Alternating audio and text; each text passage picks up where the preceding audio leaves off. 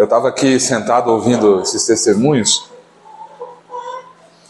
Deixa eu perguntar uma coisa para vocês. É, às vezes, às vezes Deus fala com a gente e eu estava aqui sentado e me lembrei de uma passagem de Elias, quando Elias foi levado até aquela caverna. Lembram dessa passagem? E ele ficou lá naquela caverna, com medo, triste, meio deprimido. E lá ele queria ouvir a voz do Senhor. E o que, que aconteceu lá? Alguém lembra? O que, que aconteceu enquanto ele estava dentro daquela caverna? Quais foram os acontecimentos que se sucederam ali enquanto ele estava ali? Ele foi alimentado.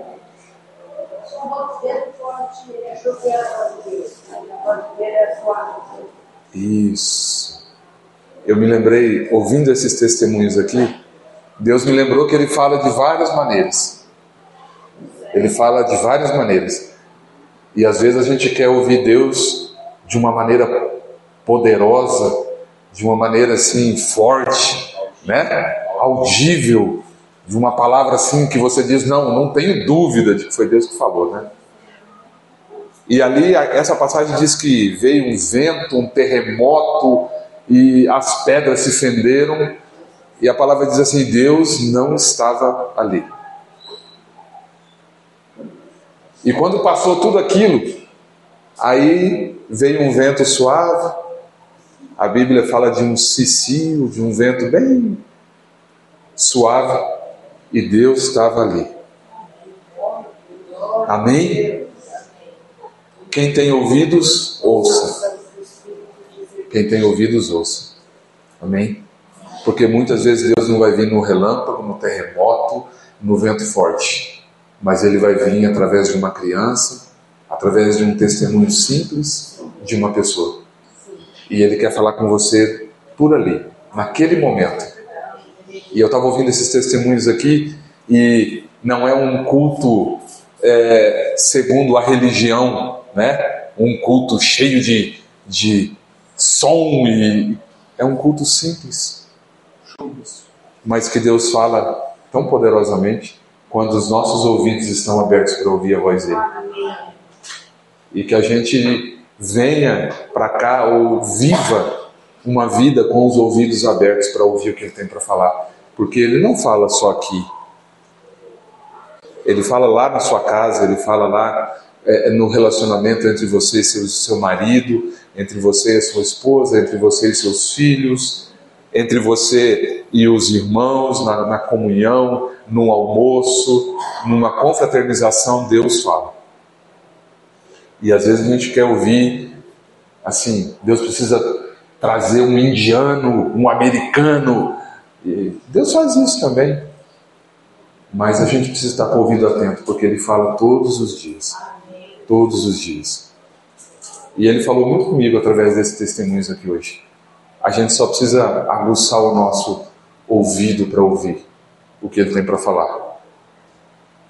Você já tiveram a experiência de vocês estarem ou no ambiente, ou lendo a palavra, ou alguma coisa assim, e Deus falar com você de uma forma assim que parece um raio que caiu na sua cabeça, assim?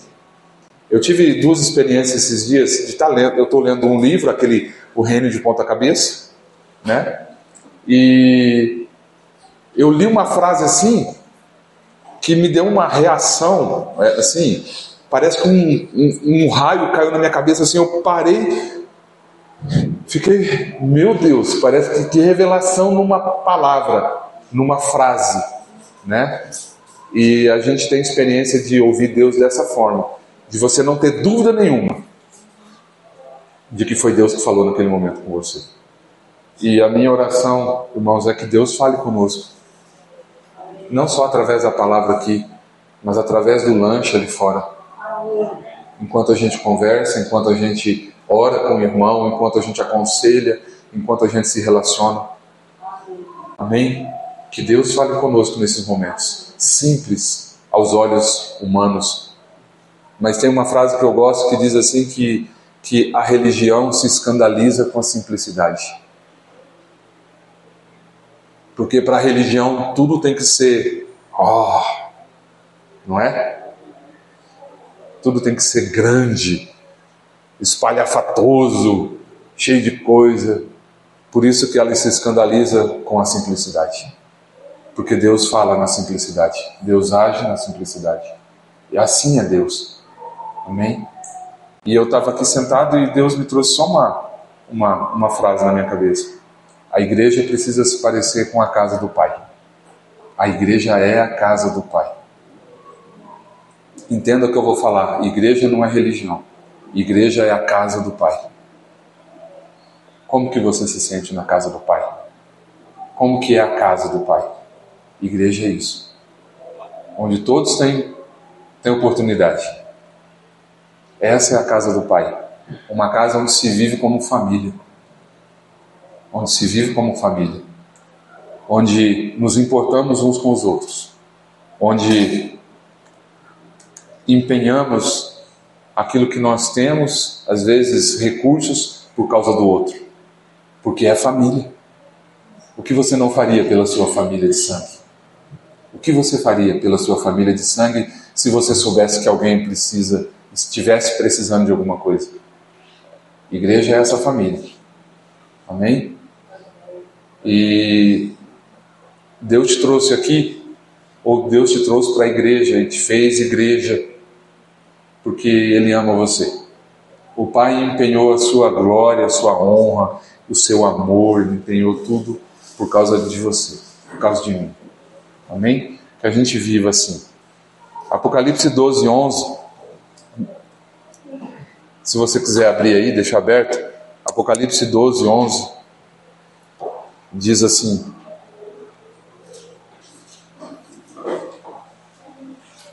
Deixa eu esperar vocês abrirem aí. Que bênção essa noite, né? Quanto testemunho. Glória a Deus. Glória a Deus. Eu fiquei ali pensando: o que, que eu vou falar? Eu, eu corro o risco de estragar o que Deus está fazendo. Apocalipse 12, 11.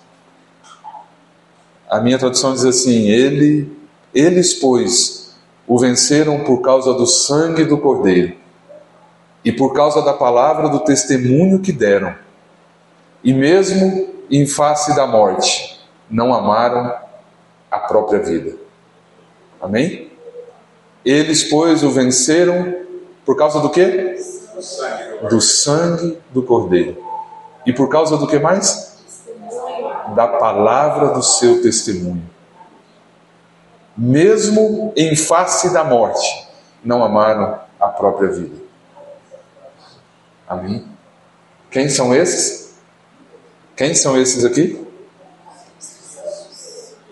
Tem algumas. É, é, é, dizem que é o Israel, né? Mas eu creio que aqui é a igreja. Oi? O povo de Deus a Sião, a noiva, nós, a igreja de Jesus. E diz assim: eles o venceram por causa do sangue do Cordeiro e por causa da palavra do seu testemunho. E mesmo em face da morte, não amaram as suas vidas. Numa outra tradução, diz: é a mesma? Tem alguma outra tradução desse texto? Alguém tem, Miriam, outra tradução desse texto? É essa mesmo? Amém. Irmãos, aqui fala de, de um tempo futuro, ok? De um tempo futuro. Mas a gente vive, ou o mundo está passando, ou há lugares no mundo onde isso está acontecendo. De irmãos que estão morrendo, sofrendo perseguição e morrendo por causa do Evangelho.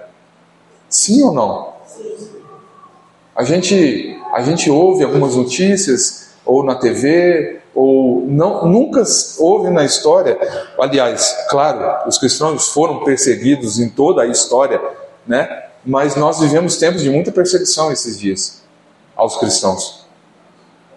E não é só uma perseguição que fala de morte física, mas quem já não foi perseguido por alguma coisa? Os, os, universitários cristãos, nossos jovens que estão dentro das universidades, nós temos os professores universitários aqui, né, que tão, estão dentro da, da, da, das universidades aí. Quantos que são perseguidos por que dizem simplesmente porque é, confessam a sua fé? Quantos são perseguidos só porque são cristãos? A gente vive dias de muita perseguição. É, eu queria só, rapidamente, os dias estão passando rápido demais. Então, nós já estamos em setembro, outubro. Hoje é primeiro de outubro. Daqui a pouquinho é Natal e acabou o ano 2023. E a gente olha para trás e fala: Meu Deus, como passou rápido. Ontem eu estava conversando com o Jair lá no Veredas e a gente estava falando alguma coisa sobre a volta de Jesus.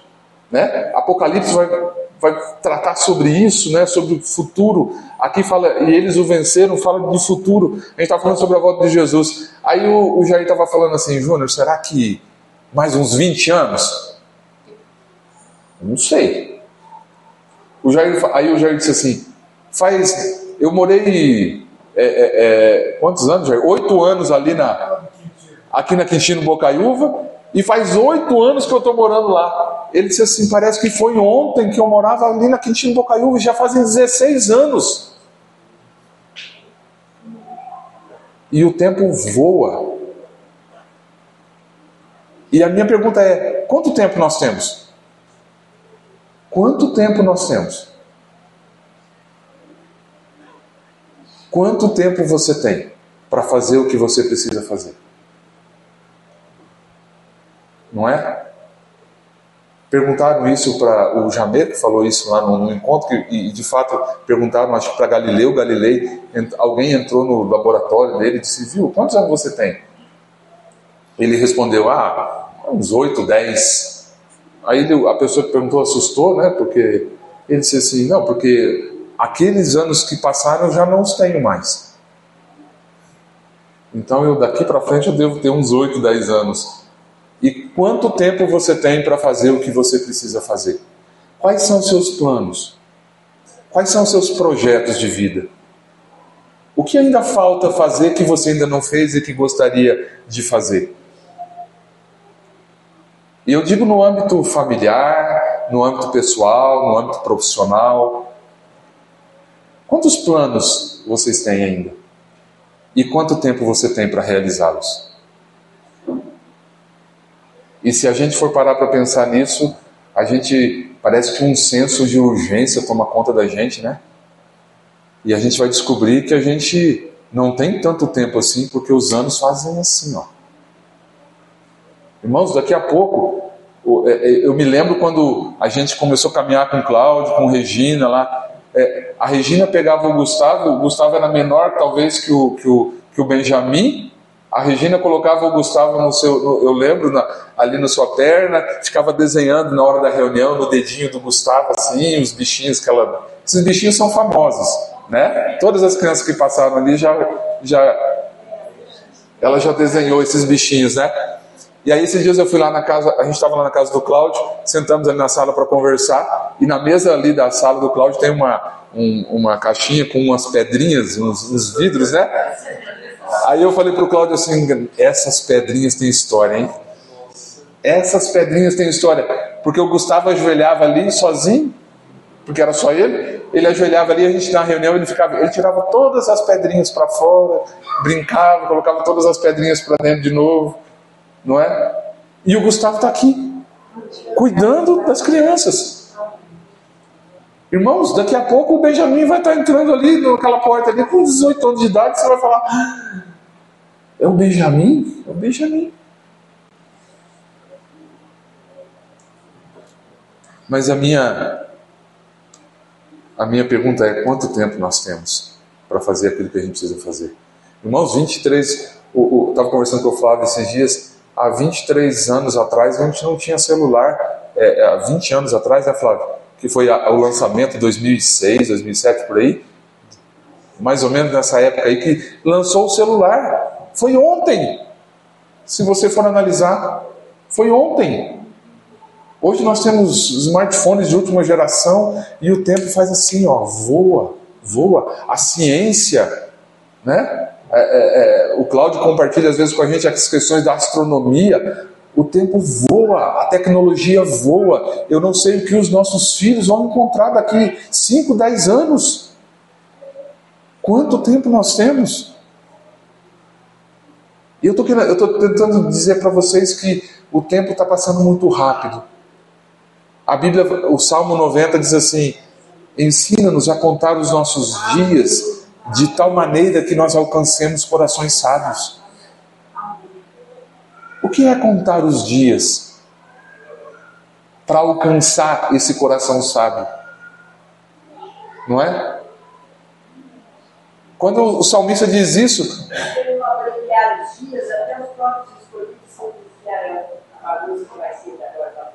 Se não abreviar os dias. Dona Ruth, e está acontecendo. Nos nossos dias isso. Essa, essa bagunça está acontecendo nos nossos dias. Os dias estão, foram abreviados, estão sendo abreviados. E aí a gente está vivendo esses dias. E a gente precisa alcançar esse coração sábio em Deus. Mas a gente precisa aprender a contar os dias. E o salmista fala: Senhor, ensina-me a contar os meus dias. Sabe o que é isso? É dar valor às coisas que realmente têm valor. É viver debaixo da vontade do Senhor. É, é, essa semana eu falei para um irmão, disse assim para ele assim: coisas não têm valor, pessoas têm valor para o Senhor. E quantas pessoas gastam a sua vida atrás de coisas, para acumular coisas, e no final da vida ele descobre que aquilo não valeu de nada. Porque o que tem valor são as pessoas. É isso que Deus almeja, é isso que Deus quer. Quanto tempo nós temos para estar com essas pessoas? Para alcançar as pessoas que ainda precisam ser alcançadas? Porque se a gente não fizer, eu imagino, a Bíblia diz que as pedras clamariam, mas nós temos a oportunidade de fazer aquilo que Deus tem para a gente fazer, para a igreja fazer sobre a terra, porque os dias estão passando muito rápido. Esse texto aqui fala de pessoas que não amaram as suas vidas, pessoas que não se importaram com as suas vidas, porque quem quiser ganhar a sua vida, perdê-la. E quem perder a sua vida por causa do Senhor, vai ganhá-la. Assim diz a palavra. Que Deus tenha misericórdia de nós, que a gente entenda o que eu vou dizer. Que Deus nos incomode e nos tire da vida confortável que muitas vezes a gente quer, deseja, luta, se aferra para ter. Enquanto os dias estão passando muito rápido, nós não temos muito tempo. O que é importante fazer? Tem muita coisa para fazer, mas o que de fato importa fazer? Qual é o teu chamado e o que falta ainda para você cumprir esse chamado? Qual é o propósito de Deus na tua vida, na tua casa e o que falta para que isso seja cumprido? Talvez falta abrir mão de algumas coisas. Talvez falta buscar algumas coisas. Talvez a gente precise sair da nossa zona de conforto a gente precisa viver uma vida desconfortável para cumprir aquilo que Deus quer que a gente faça. É, tem um texto que diz aqui em Mateus 16, de 1 a 3. Eu vou lendo enquanto vocês abrem só para me adiantar aqui. Diz assim: Aproximando-se os fariseus e os saduceus, tentando, pediram-lhe que lhe mostrasse um sinal vindo dos céus. Ele, porém, lhe respondeu: Chegada a tarde, vocês dizem: haverá bom tempo, porque o céu está avermelhado. E pela manhã, vocês dizem: hoje haverá tempestade, porque o céu está de um vermelho sombrio. Sabeis, na verdade, discernir o aspecto do céu, e não podeis discernir os sinais dos tempos? Amém? Você consegue discernir os sinais dos tempos? Será que nós conseguimos discernir os sinais dos tempos? Jesus disse para esses homens: vocês são tão inteligentes, vocês conseguem falar se vai chover, se não vai chover, por causa dos sinais? Quais são os sinais?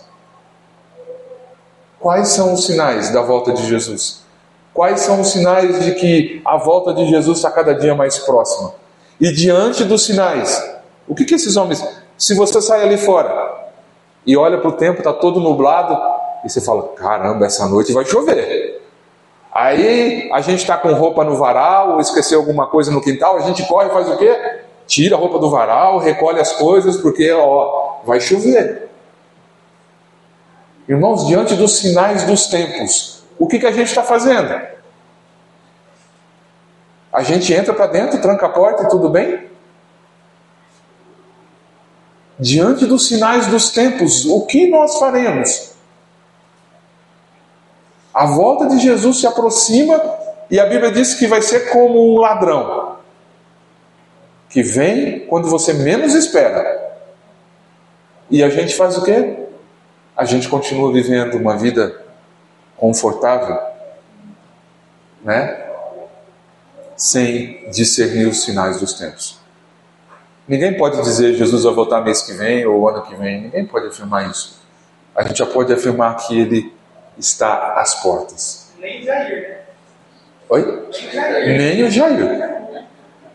É o Jair? Irmãos, a gente estava conversando lá por quê? Porque o Jair estava me mostrando alguns sinais é, da, da, própria, da própria história, da arqueologia e de coisas que estão acontecendo, que profecias estão se cumprindo a cada dia, com sinais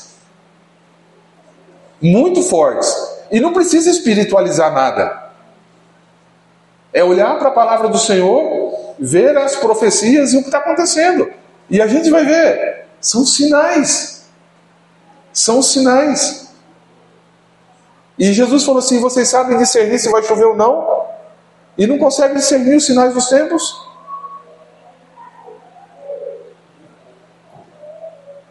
Lá em Marcos diz assim: quando vocês ouvirem falar de guerras e rumores de guerra, não fiquem assustados, não. É necessário assim acontecer, mas ainda não é o fim. me ocorreu a palavra de 2 Timóteo, que fala a respeito dos últimos dias sobrevirão tempos fala descrevendo acerca de como os homens seriam, né, amantes de si mesmos, seriam ainda mais gananciosos, arrogantes, presunçosos, blasfemos, desrespeitosos aos pais, ingratos, ímpios, sem amor, incapazes de perdoar, caluniadores, sem domínio próprio, cruéis, inimigos do bem, traidores, inconsequentes, orgulhosos, mais amigos dos prazeres do que amigos de Deus. Com aparência de piedade, todavia, negando o seu valor. Será que essa listinha falta alguma, algum ali para a gente dizer, ah não, isso aí não tem nos nossos dias?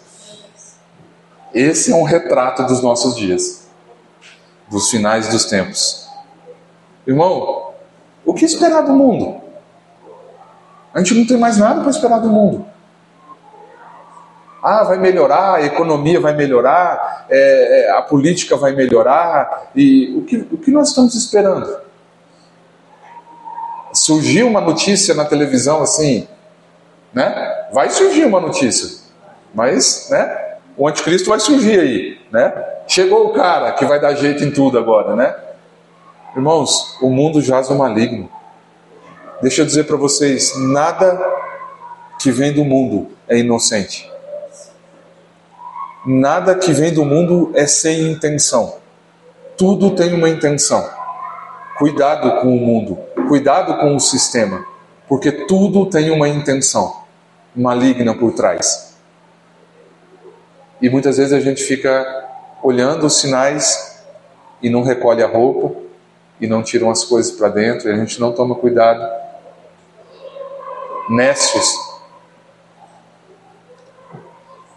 E aí, uma, uma outra característica desses dias, a dona Ruth falou, e a Tainá também falou aqui, que nesses dias o amor de muitos vão, vão esfriar, que muitos se apostatarão da fé nesses últimos dias, muitos se apartarão da palavra do Senhor.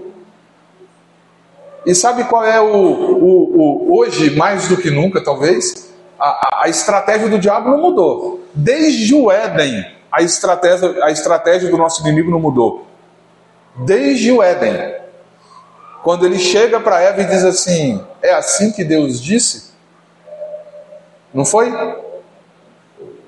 A estratégia continua a mesma: engano, sofisma para nos atrair. Coisas que parecem verdade, mas não são verdade. Porque a Bíblia diz que a verdade faz o quê? Liberta. E o contrário disso é que a mentira aprisiona. E quantos aprisionados em mentiras? Porque a verdade liberta. E a verdade, o conceito de verdade aqui é uma pessoa. Essa verdade é uma pessoa e não só um conceito. Essa verdade é Jesus Cristo. E a palavra diz: a verdade liberta. Mas o sofisma e a mentira te mantém preso. Irmãos, e, e, e nem sempre em coisas ilícitas ou pecaminosas, mas presos a coisas lícitas e aparentemente boas. Aparentemente boas, mas presos. Não, não, não conseguimos nos libertar de coisas que são boas, são lícitas. Como Paulo disse, Todas as coisas me são lícitas, mas nem todas me convêm. Porque não são só as coisas ruins que nos afastam de Deus, mas as coisas boas. Só que a gente parece que fica anestesiado, porque é lícito, não é pecado. Do pecado eu corro, mas da coisa boa eu quero me aproximar. Mas a coisa boa também me afasta da presença do meu Pai. E essa palavra, irmãos, eu queria só trazer esse alerta para nós, igreja. Lá em Coríntios, Paulo diz assim para a igreja, para aquela igreja, ele diz assim: Eu receio que assim como a serpente enganou Eva com a sua astúcia, assim também seja corrompida a vossa mente e vocês se apartem da simplicidade e pureza devidas a Cristo. Mente corrompida. E a gente se afasta do quê? Da simplicidade e da pureza de Jesus. É, eu tinha alguns textos aqui, mas já são. Vou passar mais rápido. É, irmãos, Dona Ruth, quantos corriam bem, Dona Ruth? Quantos corriam bem conosco e pararam na estrada? A gente chora, né? Você lembra de alguém que corria bem? Lá em Gálatas, né? Gálatas, Paulo fala assim: ó, vós corrieis bem, quem vos impediu de continuar a obedecer o que? A verdade. Quantos corriam bem, mas pararam no meio do caminho? Porque o custo, o custo é alto. Quem aqui, quem aqui não gosta de giló? Não gosta de giló? Ô Everton, então para você deve ser muito fácil renunciar a um prato de giló, né? Não é? Passa batido, né? É. Porque às vezes a seguir a Cristo a gente precisa renunciar a muita coisa. E as coisas que a gente não gosta é fácil renunciar, não é? O problema são as coisas que a gente gosta. O problema são as coisas que a gente gosta. Renunciar a isso tem um preço, tem um custo muito alto.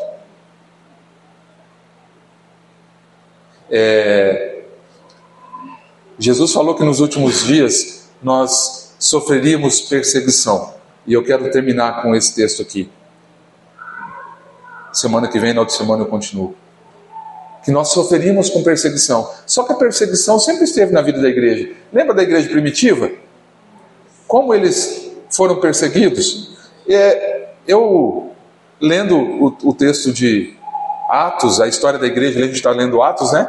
É, olha só, Lucas 24, 46, Jesus falou assim para os discípulos: e lhes disse: Assim como está escrito que o Cristo havia de padecer e ressuscitar dentre os mortos no terceiro dia, e que em seu nome se pregasse arrependimento para a remissão de pecados a todas as nações, começando em Jerusalém.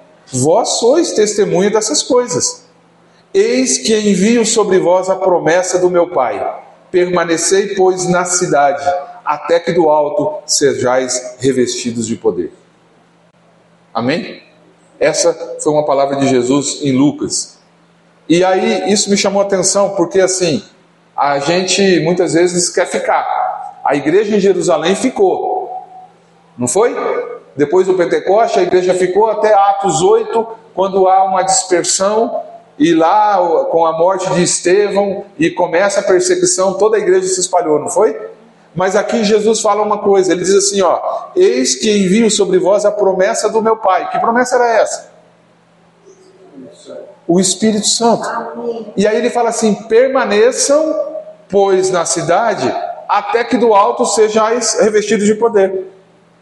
E aí eu fiquei com esse versículo e eu fui buscar uma, uma, uma professora de português, amiga minha, para essa palavra aqui, até que.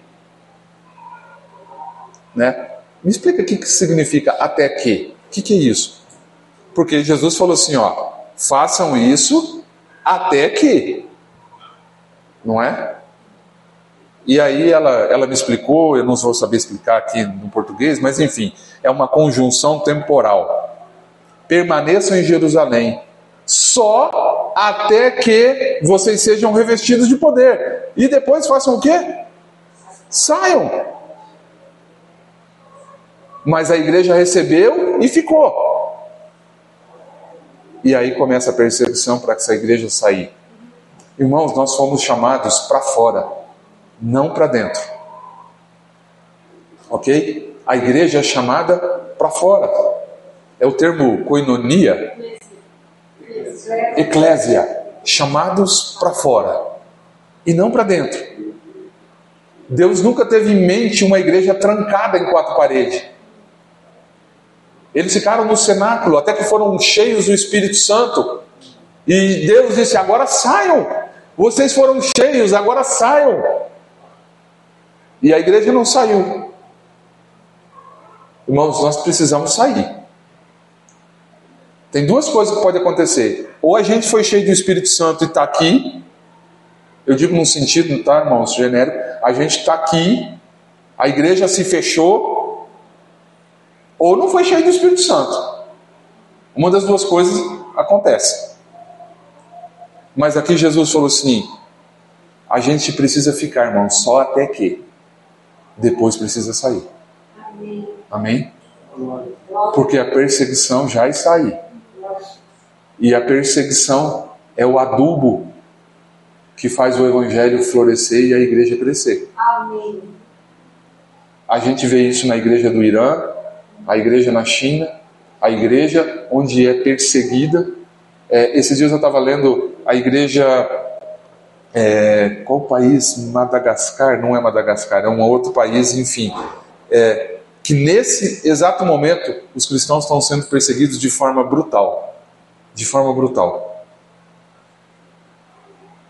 Templos, igrejas, pessoas sendo mortas. É, assim, a Índia a Índia, os cristãos estão sofrendo uma perseguição brutal na Índia. Mas brutal, irmão, não é? A gente pode vir aqui ó, no fundo, da, no fundo da, da, da, da fábrica do Cláudio e ali a gente vai se reunir. E a qualquer momento entra ali um, um oficial, sei lá, ou a polícia. O pastor John falou para a gente aquele dia, né? Que lá na Índia eles, a polícia chega batendo batendo em criança, batendo em mulher, batendo em ancião, batendo em idosos. Eles não querem nem saber, porque é proibido, né? E aí, irmãos? E nós a, a, olhamos e falamos: nossa, que liberdade nós temos no nosso país, né? Eu posso pegar essa caixa de som, esse microfone, lá na Praça Raposo Tavares, ligar ele lá agora e começar a cantar e pregar o evangelho lá. Quer dizer, está meio perigoso, né? Não é? Então, assim, irmãos, você foi cheio do Espírito Santo?